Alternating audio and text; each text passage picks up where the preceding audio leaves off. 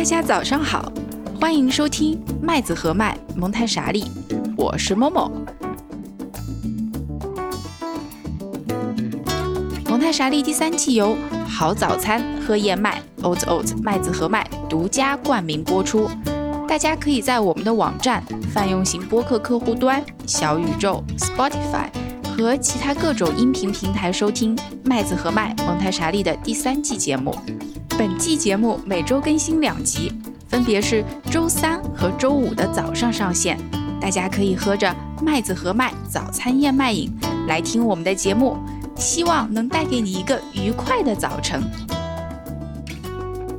大家可以使用我们在节目文本中提供的淘口令或者链接，或者直接到麦子和麦的淘宝店、天猫店，对客服报上口令“蒙台傻里”，即可获得本节目专属福利优惠券，以更优惠价格享受健康美味的燕麦饮品哦。大家好，这是蒙太傻利第三季的特别节目，也是一期番外节目，标题是。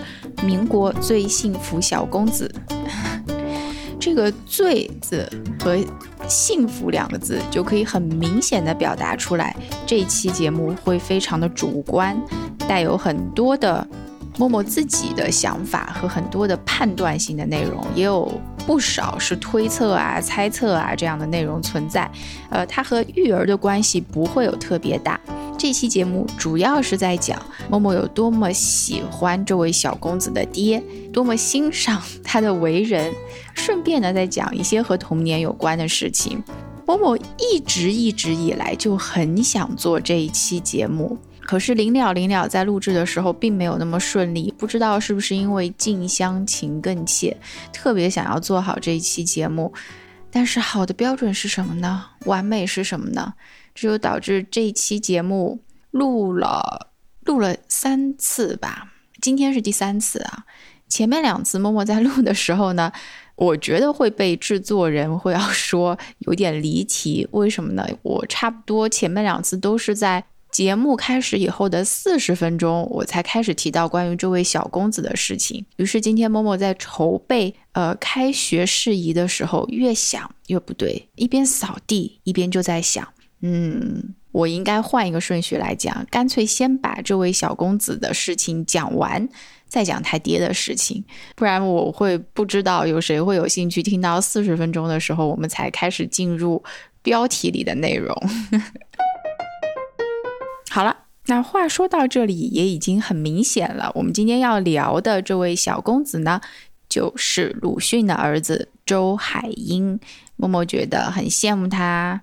因为他是鲁迅的孩子，不仅仅是因为鲁迅本人在文学上的地位，而是因为鲁迅在对待孩子的态度上面是一个非常值得学习的榜样。在民国的许许多多的名人作家里面，默默依然觉得鲁迅是教育孩子里出类拔萃的人。可能大家都会觉得不以为然啊。这就是为什么我要和大家分享这个事情的原因了。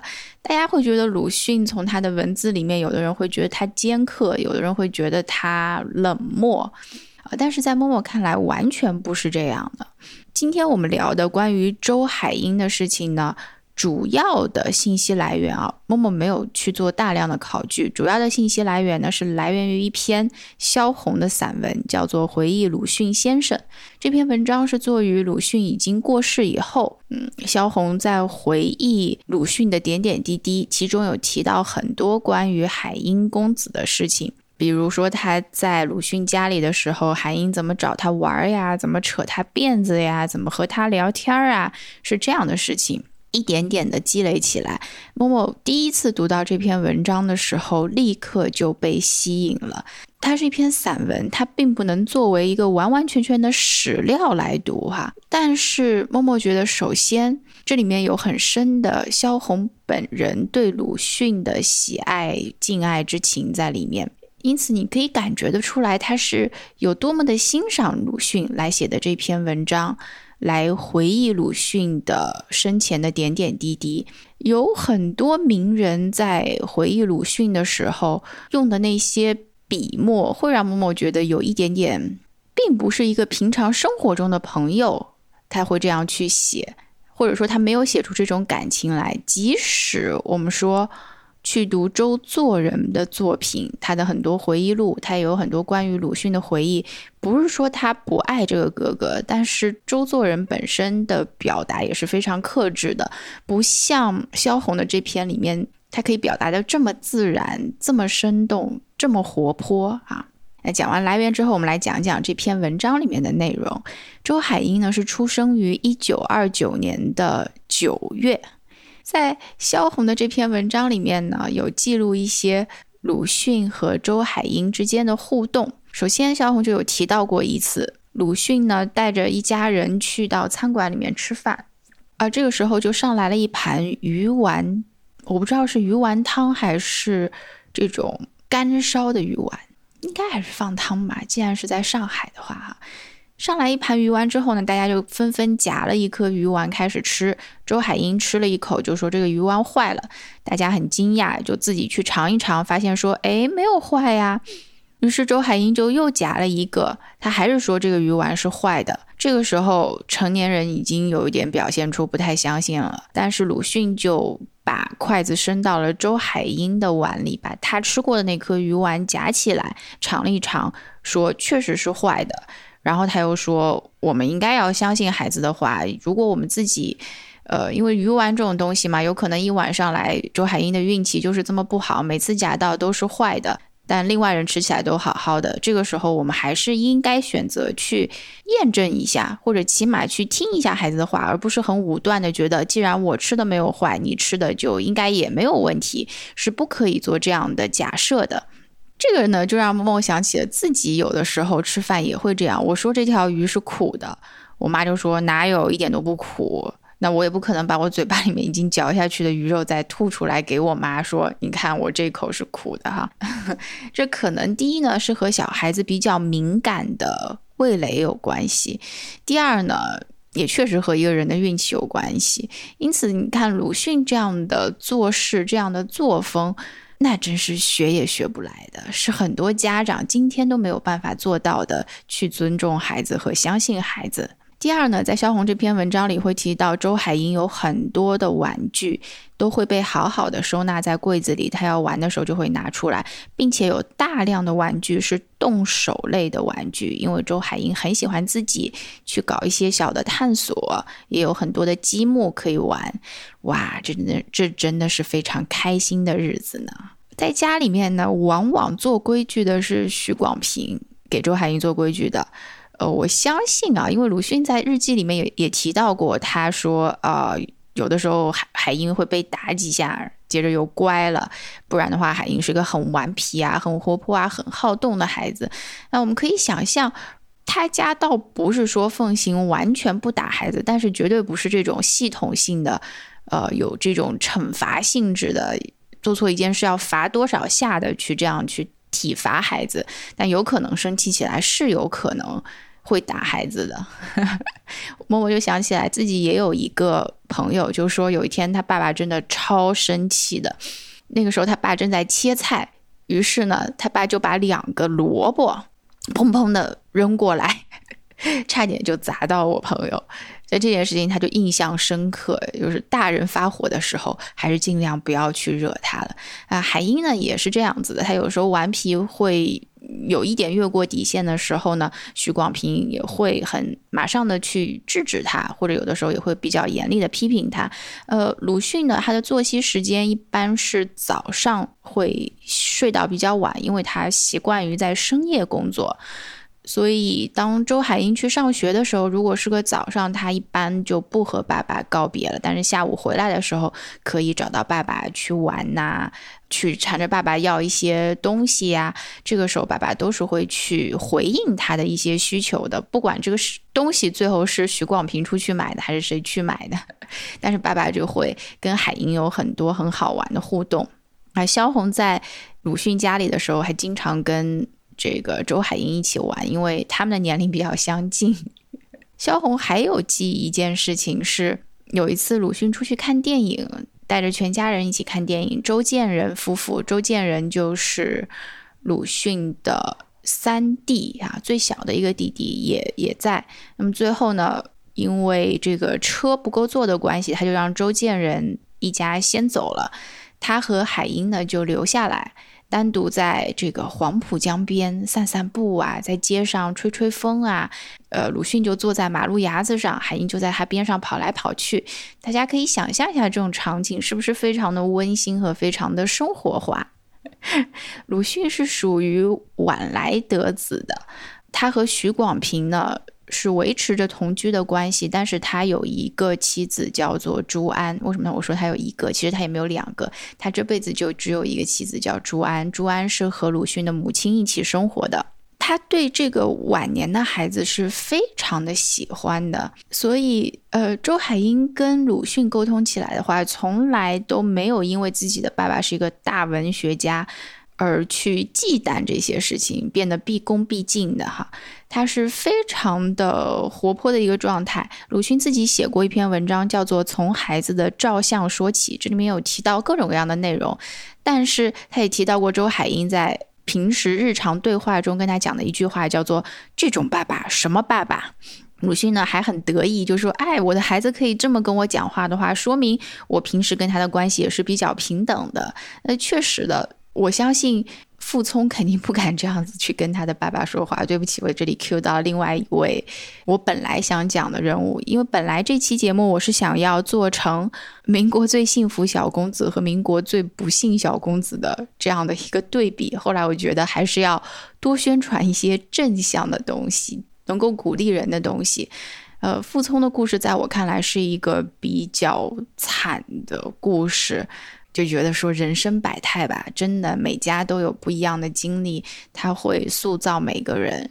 那么周海婴的整一个童年经历相比较而言，真就会变得非常非常的幸福和非常非常的难能可贵。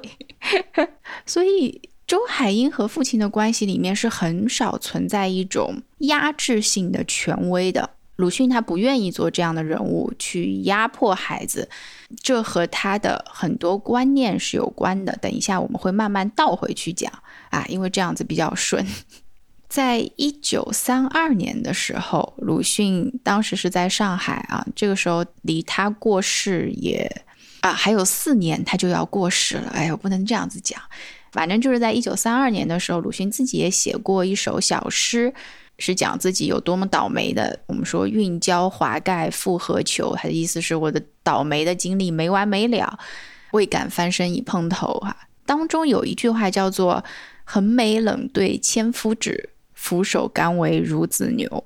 这句话里面前面半句我觉得特别特别的拽，但是后面一个转折，他又变得特别特别的温馨。这个“俯首甘为孺子牛”，后来毛主席在再一次。引用和解读的时候呢，是把它的含义进行了一些延伸。在最开始的时候，鲁迅讲的就是说，我在家里面，我跟我的孩子玩，我也是心甘情愿的，我愿意陪他玩，是这个意思。呃，后来我们把它引申为愿意脚踏实地的去做事，愿意像很辛勤的牛一样去做事，这个是有再有引申过的意思的哈。那我们就会看到说，他对于孩子的喜欢。是非常的自然和发自内心的，而且他对自己孩子是没有一个你一定要怎样怎样的一个要求的啊。默默不由得又要扣 Q 到傅聪了，傅聪是一个很有天分的，在音乐方面很有天分的人。啊，我们也知道傅雷是用一种非常严厉的态度在对待傅聪。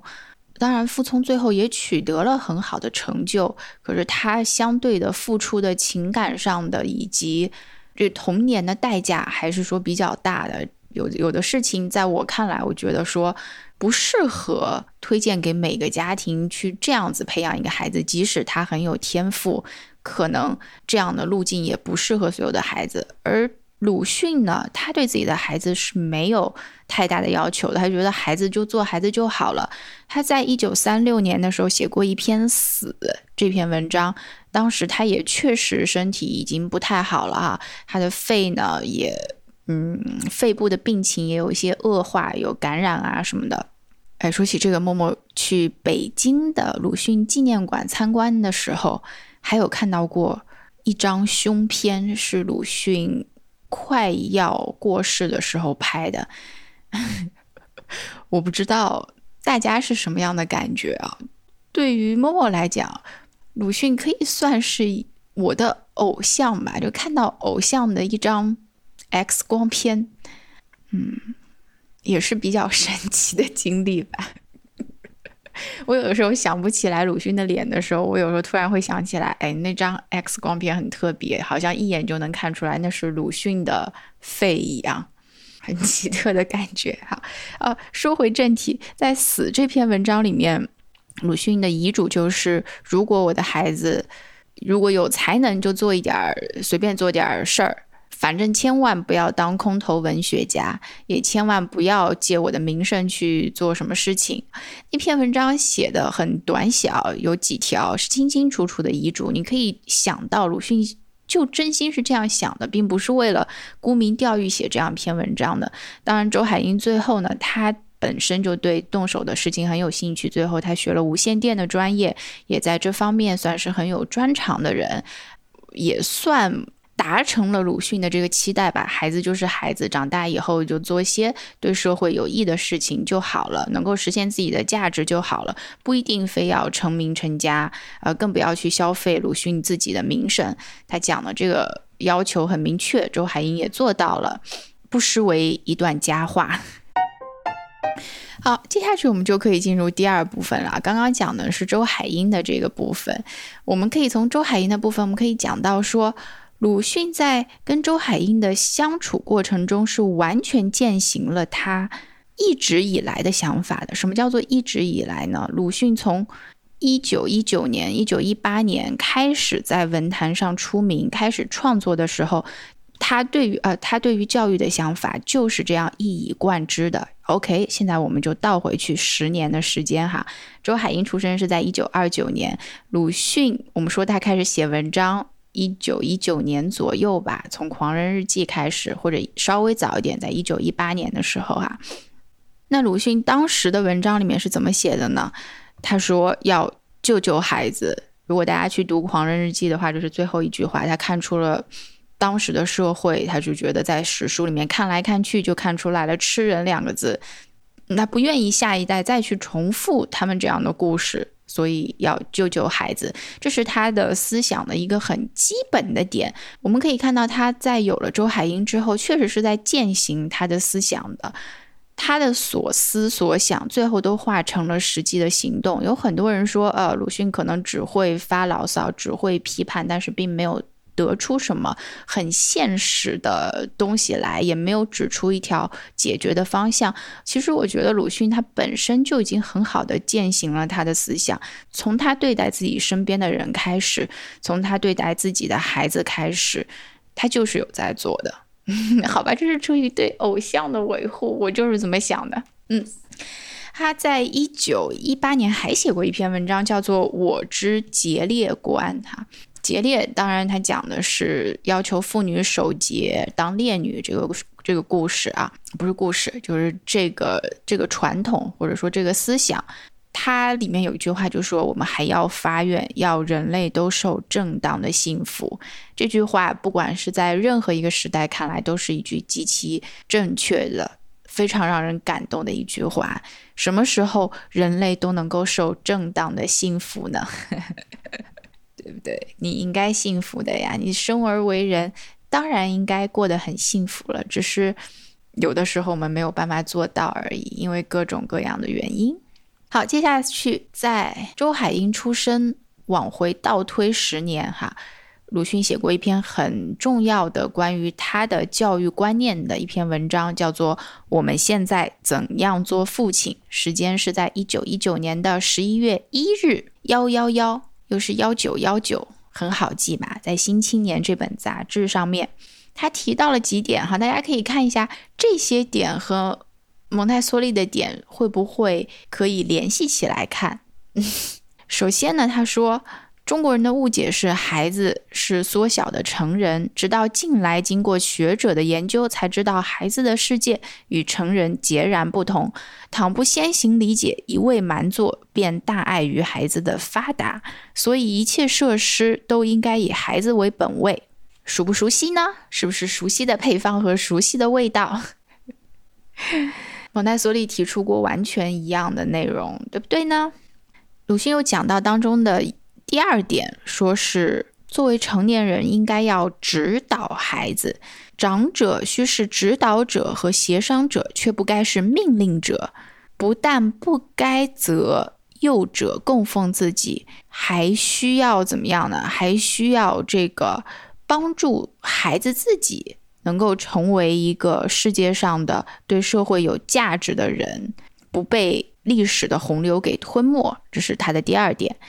第三点呢，鲁迅就说，我们是应该引导子女，但是我们依然要知道，子女既然已经出生了，他就是独立的人，也便是人类中的人。我们应该尽的是教育的义务，教给他们自立的能力。但同时也应该解放他们，因为他是一个独立的人啊，这一点又是不是非常的契合呢？呃，所以说，我觉得理念上面，所有的教育家或者所有的睿智的人，所有的觉得人类应该往更好的方向发展的人，都会最后得出一样的答案。这就是所谓的殊途同归，并没有什么一定要分。蒙台梭利也好啊，或者这是鲁迅的思想啊，那是夸美纽斯的思想啊。为什么会提到夸美纽斯？因为嗯，默默也很喜欢捷克这个国家哈。那我们会说到说，所有的东西一定是本来都开始存在的，这个东西是一个放之四海皆准的东西，而并不是说是某个人发明了这一项真理。啊，我这里就不讲佛经的例子了，但是大家就可以想到，一样理念，如果说能够被你接受的话，事实上它就是深深的已经根植在文化里面也好，你往回去溯源，一定是可以找到它的根源的，要么就在人类本身的具有的特质上面，要么就在文化本身具有的特质里面。如果最后能够被大家大家接受，说明它本来就应该有。这讲的是不是有一点玄妙呢？好吧，反正今天我就是打算放开了，神神叨叨的讲的，不管他怎么样，我都要把，不管怎么样，我都要把我想要讲的话给讲讲掉。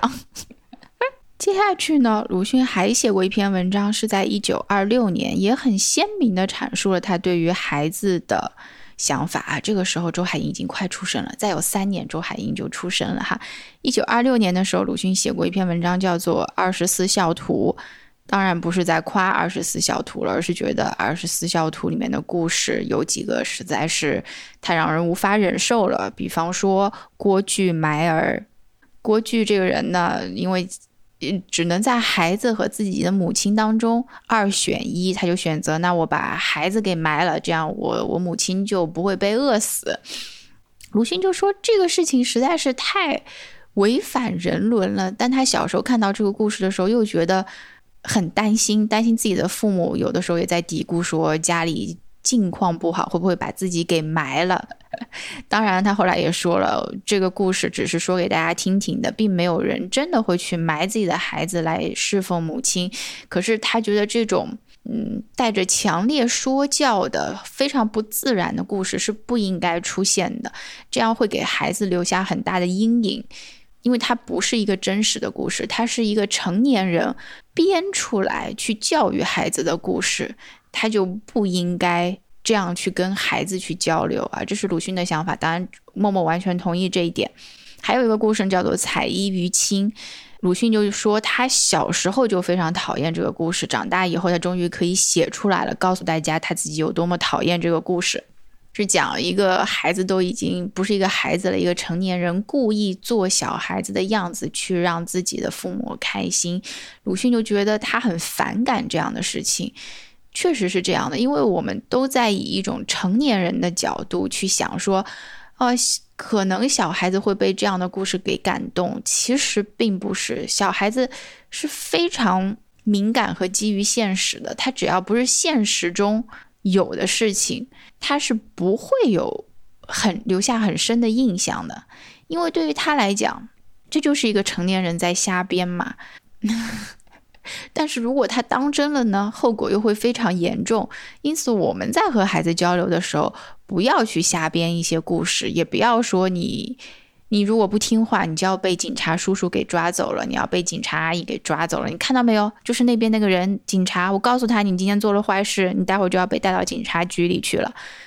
最近被带到警察局里去的人有点多啊，起码在录制节目的时候是这样。我不知道节目播出的时候会不会还不断的有人被带到警察局里去，而且还被我们知道。啊，言归正传，我们跟孩子讲话的时候，不要去编一些事情来吓唬孩子，这样不会有什么好的结果的。我们实事求是，该怎样就怎样，以一种平等的态度去和孩子交流，不是说跟孩子什么话都要说。而是说，和孩子讲话的时候，你跟他必须要保持在人格上是互相尊重的基础上面，不要讲一些连自己都不相信的哄骗孩子的话。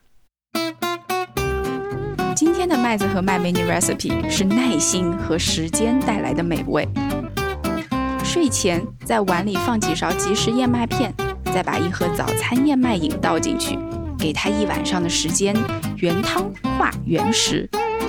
第二天早上，燕麦泡得软软，再撒一把坚果和冻干水果进去。这么做，全家都爱吃，连挑嘴的小朋友都会被征服的。好，接下去我们讲完了这些呢，我们就会讲到鲁迅自己的思想是怎么来的。但是呢，默默并不是鲁迅肚子里的蛔虫，虽然我。呃，我也不想当他肚子里的蛔虫，因为当蛔虫的话就不能读他的文章了。嗯，他的很大一部分思想和他自己的童年是有很大的关系的。于是我们这个今天的番外就会自然而然的进入到第三个部分，鲁迅自己的童年。OK，我们来回顾一下，做一个小小的 recap，好吗？老师上课。那第一个部分，我们今天讲了什么呢？讲了周海婴的童年经历呀。讲完之后呢，我们讲了说，呃，鲁迅是在周海婴身上践行了他自己的思想。于是默默就分享了一些鲁迅写的文章里的观点，来说明，呃，需要尊重孩子，给孩子自由，解放孩子。好，再倒推回去，鲁迅为什么会有这样的思想呢？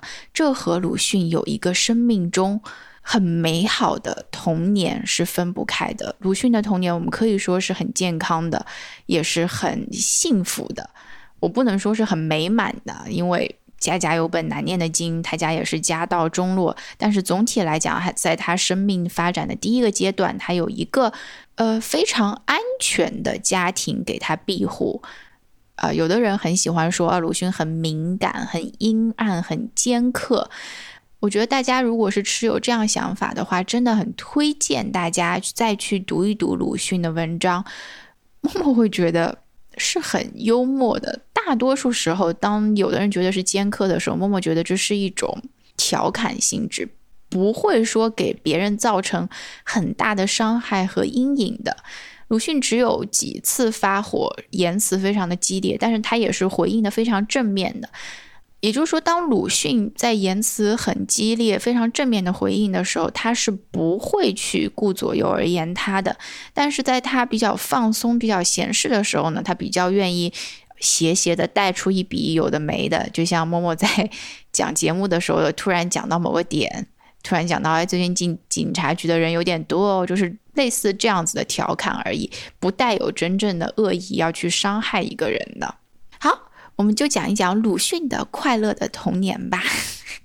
呃，关于这段时间的资料，主要来自于鲁迅自己的日记和散文。同时呢，默默也这边会引用一些周作人的回忆，还有日记，主要就是这两个出处了。本身默默不认识他家的任何人。那么周作人的记忆也好，鲁迅的记忆也好，在他们下笔变成散文的时候，默默也相信说不可能是百分之百的真实。他会有很多自己的主观的内容在里面。可是这不影响说我们阅读的时候可以从字里行间去想象当时到底发生了什么，呃，去想象当时或者说在写的时候。鲁迅也好，周作人也好，他持有什么样的情感，这个是不难想象的，因为每个人都应该有一定的共情的能力哈。好，我们来讲讲鲁迅组成鲁迅童年的一些元素吧。首先呢，鲁迅有妈妈是当然的，因为鲁迅是他的妈妈生的。呃，鲁迅的妈妈生了三个孩子是。应该说生了四个吧，好像有有一个是夭折了，最后活下来的是三个男孩子，大儿子是鲁迅，二儿子是周作人，小儿子是周建人。周建人的身体呢比较弱一些，周作人的身体呢也没有很好，相对而言反而是鲁迅的身体最好。鲁迅的妈妈是一个非常温和的人，她善待下人，我们可以从。很多文章里面看到鲁迅是和妈妈的关系非常的亲密的，即使后来家人要求鲁迅从日本回来和朱安结婚，鲁迅对这个事情他是不情愿的，但是因为是妈妈极力主张的，他还是做了。做了以后心里当然是不舒服的了，也是很抗拒的，因为这里面没有任何他做主的成分在，可是他也认了这件事情。还是有一部分是想要能够顺从母亲的意思吧，有这样的一部分的心意在里面，是对母亲的一种，就委屈了自己，但是能够让母亲开心也好这样子。但是在这这件事情里面，当然了，朱安也是一位挺惨的女士吧。这个事情上面呢，我们不能说鲁迅做的不对，这是他自己的一个非常私人的事情。我们只是说，在这个事情里面。主要还是体现的是鲁迅对于自己母亲的很多事情上会以顺从为主，因为他很爱他的母亲。母亲的温和体现在哪里呢？呃，阿长是鲁迅的保姆。我们说一般，如果说是家里面的主母和保姆讲话的话，也会比较不客气吧。但是鲁迅的妈妈不是这样的。呃，阿长有的时候睡觉的时候呢，会把鲁迅给挤到一边。我们的常妈妈，她人比较胖，又要打鼾，浑身就散发着这种生命力和活力。于是鲁迅的妈妈就很委婉的去和常妈妈讲说：“哎呀，晚上能不能注意一点？”因为鲁迅的妈妈听了鲁迅自己的抱怨嘛，就说：“啊，这样这样这样那样的，晚上睡得不舒服。”但是呢，阿长也没有当回事儿，继续我行我素。鲁迅就说：“啊，那也无法可想了。我们会想象说，一般的主母要是和家里的下人或者雇来的工人去讲话，他是不会去考虑那么多的，最多就是，哎，你晚上睡觉注意一点。但是母亲是非常顾及到别人感受的这样的一个人，也是比较宽和的一个人。这个我们是可以从鲁迅的文章里面去。”体会出来的啊，当然，鲁迅在写自己母亲的时候，肯定也是带着深深的爱意去写的。而第二个人物呢，是鲁迅童年里面也很重要的人物，叫做常妈妈，她的保姆阿长。周海婴也是有保姆的，会有一个从很小的时候就跟到大的这样的一个保姆。那鲁迅也有这样的一个保姆，常妈妈。常妈妈是一个非常朴实又比较迷信的。农村妇女，但是常妈妈有的时候会关注到，哦，鲁迅对什么什么事情特别有兴趣，对《山海经》特别有兴趣，她就会想尽办法的去搞一本《山海经》来，能够让鲁迅开心。这件事情呢，被鲁迅写在了自己的回忆里面，叫做《阿长与山海经》，放在了散文集《朝花夕拾》里面。《朝花夕拾》这本散文集基本上就可以看成对鲁迅童年一些印象深刻的事情的回顾。我们看到这里。面都有很多非常非常开心的事情。在鲁迅的记忆里面，这童年的记忆是非常美好的。即使他长大以后有一些苦涩的味道，但是童年对他来讲是非常美好的事情。他在序言里面是这样子写的啊，我给大家念一下好吗？我有一时曾经屡次忆起儿时在故乡所吃的蔬果：菱角、罗汉豆、茭白、香瓜，凡这些都是极其鲜美可口的，都曾是使我思乡的蛊惑。后来我在久别之后尝到了，也不过如此。唯独在记忆上还有旧来的意味留存，他们也许要哄骗我一生，使我时时反顾。啊，什么样的回忆是可以哄骗你一生，使你时时反顾的？就是鲁迅自己的童年时候的事情了。嗯，他会反复的提到这个绍兴啊的一些风土人情啊，这就说明这个童年是给他留下非常深刻的印象的。讲完了妈妈和保姆常妈妈以后呢，接下去要出场的人物是爸爸。鲁迅的爸爸是一个权威型的父亲的形象，代表着高高在上的父权。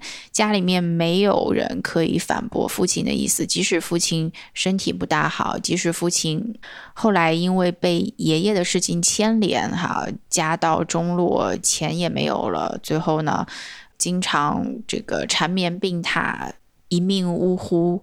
后来鲁迅家就家道中落，还被叔伯。呃，瓜分财产啊之类的事情哈，呃，但是爸爸这个形象在鲁迅的眼里依然是一个非常代表着权威和不容置疑的这样的一个形象。鲁迅就写过一篇文章，叫做《武昌会》，讲的是他有一个很期待的这种像庙会一样的活动，他期待好久了，但是那天刚刚要准备去的时候呢，他爸突然出来阻止。我给大家念一下那段话啊。他爸是怎么阻止的呢？这个可能大家也会很耳熟，因为我们有很多的家长也会在生活中这样子去做啊。他爸就说：“去拿你的书来。”他慢慢的说。于是鲁迅就说：“我忐忑着拿了书来。”接着呢，他爸爸就一句一句的点读，让他念。念完之后呢，又说：“给我读书。”背不出就不准去看会。他说完便站起来走进房里去了。是不是一个言简意赅又非常具有权威性质的父亲的形象跃然纸上？首先，他爸爸讲话的时候会说“给我读书”，对不对？“给我”两个字就很好的表现出了父亲的嗯对于孩子的认知了。我们一般只有对。层级比自己低很多的人才会这样说话，给我过来，对不对？给我安静，或者给我滚。最后一句也可能是在很生气的时候才说。呃，我们在做老师的时候会尽力避免这种“给我怎么怎么样的”祈使句或者命令句，因为它并没有真的给我什么东西，它代表的是我对你具有支配的权利，我讲的话你要听。啊，爸爸就是这样的一个形象。然后爸爸接下去讲了一条指令，就是背不出就不准去看会，这是一个不容置疑和讨价还价的事情。鲁迅自己他当时怎么想的呢？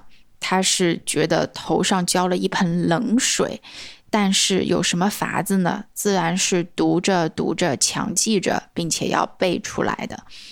这个形象是不是非常的鲜明了呢？我们很多家长也会这样啊，要去一个什么地方啊，你给我把作业做完。如果做不完，今天就不去了。那有什么法子呢？孩子就开始做，后面他还配上了一个动作。他说：“鲁迅的父亲说，说完以后呢，便站起来走进房里去了。是不是特别有一种嗯，皇帝上完了朝，布置完了任务，哈，就慢悠悠的走到后面去，去到后宫里的感觉？不是说去那个后宫，是说走到后面宫殿里的感觉，哈。”也有很多家长是这样子做的，给完一个命令之后转身就走，代表着自己这种命令是没有办法质疑的。鲁迅自己就会很注意跟周海婴的沟通，他是不会用这样的方式去跟周海婴沟通的。我们就会看到他在自己体验过这样的感觉以后，是想要斩断这样子的一种父权的一辈一辈的压制的感觉的，因为那样太压抑了。父亲的形象，除了说是在这里有很好的体现以外呢，在后面的文章里面还有提到过。鲁迅他当然了，即使这个父亲是很权威的，是这种说一不二的作风，但鲁迅自己依然是很喜欢不是很喜欢吧，很爱他的父亲的，呃，爱到。有医生有中医去给他的父亲看病，要一些稀奇古怪的药引子，他还会去找，对吧？要找什么配成对的蟋蟀啊，要找什么，他都愿意去找，帮父亲去找这个药引子，希望爸爸的病能够快一点好起来。呃，等到临终的时候呢，父亲临终的时候，这里又有一段话哈，鲁迅在父亲临终的时候是在床边的，并且呃，父亲喘气喘了很久，已经。旁人听起来都很吃力了。这个时候呢，隔壁的邻居就来了，他就说：“叫呀，你父亲要断气了，快叫呀！”严太太说：“父亲，父亲！”我就叫起来，大声，他听不见，还不快叫！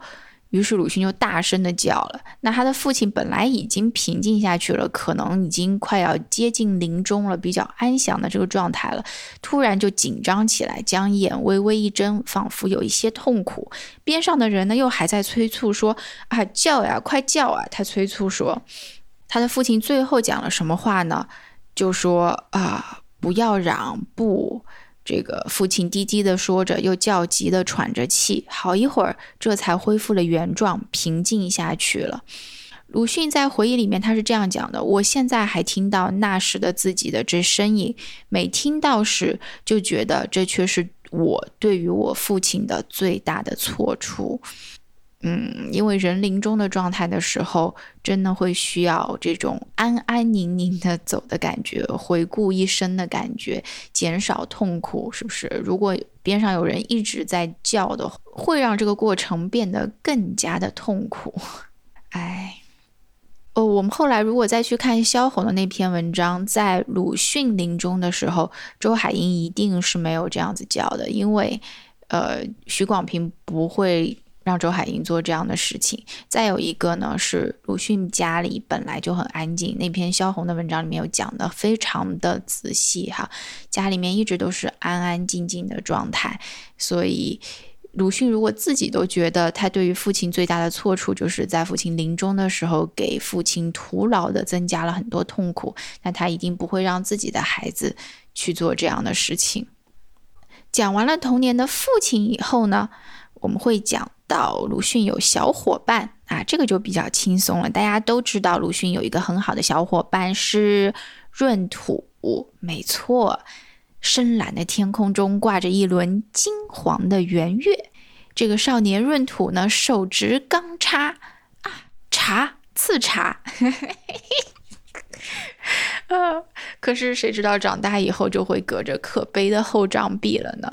嗯，这是默默觉得。鲁迅的童年很幸福的另外一个原因，他有很多的混龄的玩伴，他并不是一个被养在家里大门不出二门不迈的弱公子，他是在田野里面乱跑，愿意去探险的这样的一个人。他也写过，他因为要去学校，不得不从百草园去到了三味书屋，但他心里是很不情愿的，因为他很喜欢大自然的环境。啊，除了闰土以外呢，在社戏里面，我们也会看到鲁迅有一帮好伙伴，这些伙伴会跟他一起啊，这个上房揭瓦，还去偷瓜，还去干各种各样的有趣的事情。默默是很羡慕的。我唯一记得的有一次探险，是我小学的时候，有一个高年级的人说要带我去钓龙虾。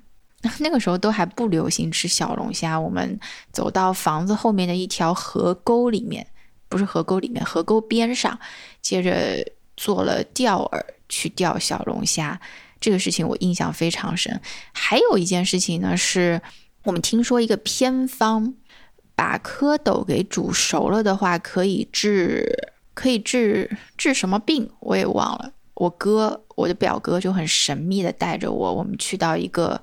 比较空旷的地方，用砖头搭了一个小小的灶，在灶上呢搞了一个茶壶，在里面放了蝌蚪在煮，煮熟了以后，我们把水倒出来，想要带回去给外婆喝，应该是要治一个什么病吧？但是后来我们没有敢，怕怕出事儿。毕竟这个东西我们自己也不敢喝，呃，当然这是非常今天想起来还是非常有意思的回忆了。我相信在鲁迅的生活当中有很多这样，呃，童年时期的比较美好的回忆哈。再有一个呢，童年时期鲁迅还有很多的小动物、小植物和他作伴，是他是生活在一个相对来讲比较自由的环境里面的，且不提什么茶呀、兔子呀、猫啊、银鼠啊、狗啊、鸟啊这样各种各样的动物，也且不提 他从奶奶的故事里面听来的好多另外的动物。不提他自己描过很多的动物志，还有植物志里面的东西，我们就说他在广州的时候，鲁迅在广州待过一段时间啊，那是一个非常不像家的地方，因为是白云楼。如果大家去参观的话，会发现说那地方是一个类似一个比较大的教室。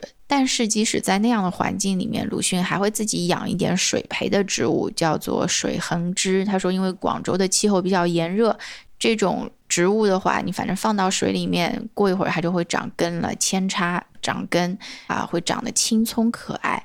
当然了，他也是过着一种比较朴素的生活人。他花钱的地方，嗯，他有大手大脚花钱的地方，在吃上面或者在买书上面。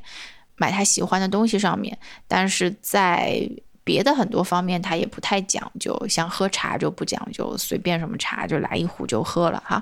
呃，最后的最后我们会讲，在鲁迅的童年里面还有很重要的一个元素，我们讲了妈妈、保姆、爸爸、小伙伴、动物、植物，最后我们会讲到鲁迅的兄弟。这是绕不过去的话题哈。周家有三个兄弟，呃，贱人呢，周建人呢，嗯，跟文坛的关系并没有很密切，但是鲁迅和他的弟弟周作人是民国时期都是非常有名的作家了哈。鲁迅和自己这个弟弟周作人起名的感情是非常深的，在他们兄弟失和以前。他们经常是频繁的书信往来，呃，弟弟很多事情都会跟哥哥讲，哥哥也会很多事情都会和弟弟讲，以至于在鲁迅写小说的时候，周作人也会有一些评价在里面。在周作人晚年回忆鲁迅的时候呢，他甚至觉得说有一些文章里面他能够。体察到鲁迅可能想写的并不是这个意思，而是某个意思，他会解释出来。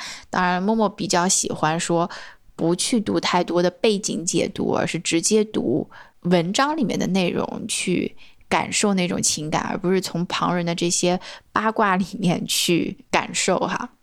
他们感情好到什么地步呢？鲁迅写过一篇文章叫做《伤逝》，讲的是一对自由恋爱的夫妻最后。各奔东西的一个故事，叫伤逝嘛。那周作人就觉得这篇文章里面很多的地方是在讲兄弟情的啊。哎，在今天的环境下，我这样讲会不会很奇怪？不是，那是一篇正经的，讲的是自由恋爱的故事的。总之是这样一篇文章吧。那我对周作人的这个意见也是不敢苟同，但是肯定是有用到过一些。周作人生病的时候啊，鲁迅去照顾的那些情节，鲁迅对这个弟弟是非常非常的照顾和关爱的，我们可以这样子讲哈。所以后来兄弟失和，才让人感到这么的惋惜。那个时候，当鲁迅刚到东京的时候，刚在异国求学的时候，他会写这样的文字，念起来都觉得不像鲁迅的文字啊！一念及家乡万里，老亲若弟，必时时相与，不觉柔肠欲断，涕不可养。是不是很难想象鲁迅柔肠欲断、涕不可养的样子？这是足以说明他们兄弟之间感情很深厚，但是默默也要说，鲁迅和他的弟弟的失和也不是没有潜在的导火索的，因为两个人的性格实在是太不一样了，即使是。一个妈妈生的两个孩子，性格也可以天差地远，截然不同。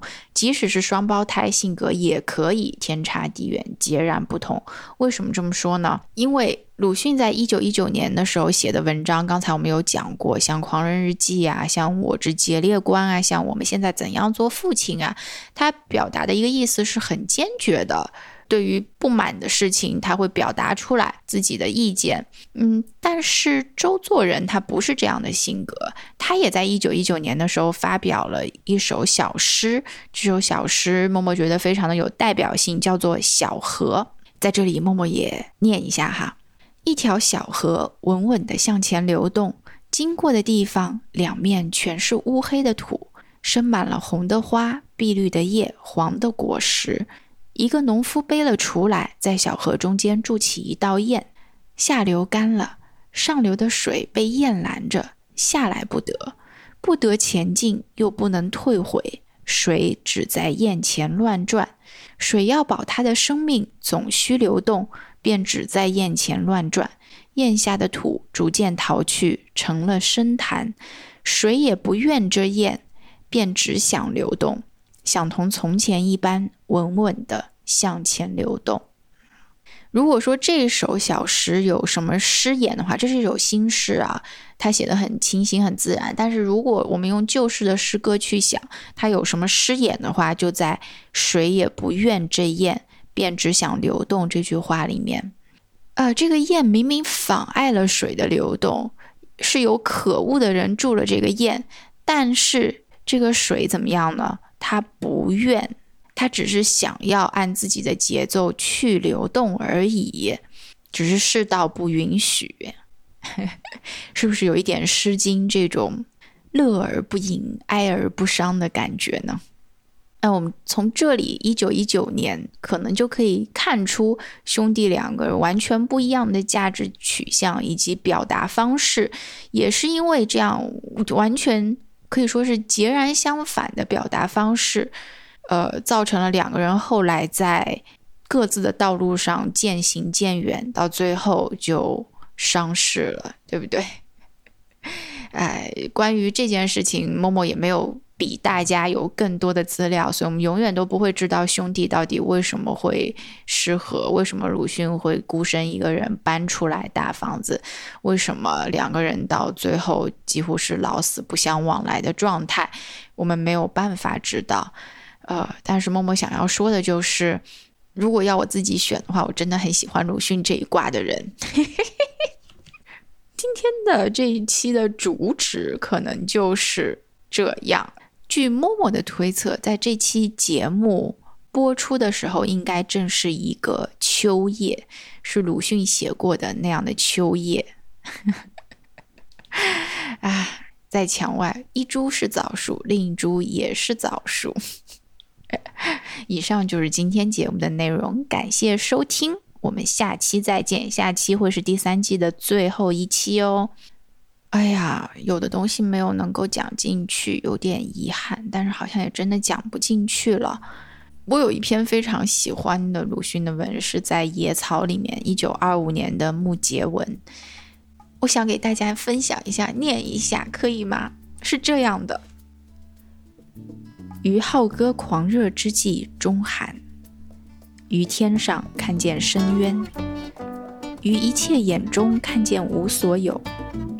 于无所希望中得救，我不知道能够放到哪里，但是我就是想念一下。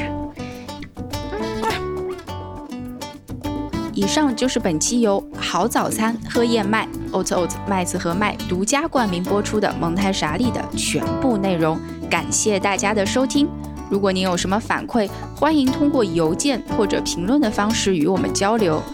您还可以使用我们在节目文本中提供的淘口令或者链接，或者直接到 o t o 淘宝店、天猫店，对客服报上口令“蒙台傻利”，即可获得本节目专属福利优惠券，以更优价格享受健康美味的燕麦饮品啦。那么我们就下期再见吧，祝您今天有个好心情，拜拜。